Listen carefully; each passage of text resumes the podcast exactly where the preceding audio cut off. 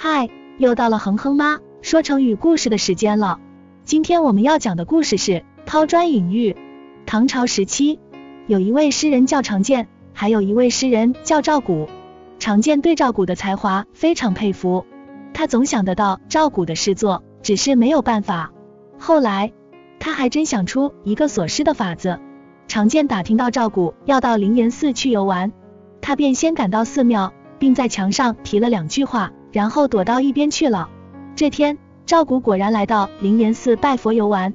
当他转到一座墙壁时，发现上面题着两句诗。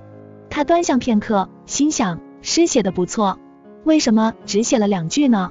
于是他提起笔来，在常见的诗后又补上了两句，成为一首完整的七言绝句。赵古走后，常见赶过来观看，一字字的琢磨。认为补写的这两句确实比自己高明，便抄写了下来。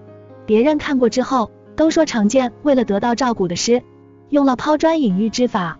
成语抛砖引玉就是由此而来，比喻以较差些的作品或是较粗浅的意见引出别人的佳作或高见。后来人们多用于自谦之词。哼哼爸觉得，我们要虚心学习，听取别人的建议，隐藏自己的长处，在不经意间引出别人的优势。就像常见一样，或者以伯乐的心态发现千里马，这样最好。关注学习题库，回复成语故事，可以听到更多成语哦。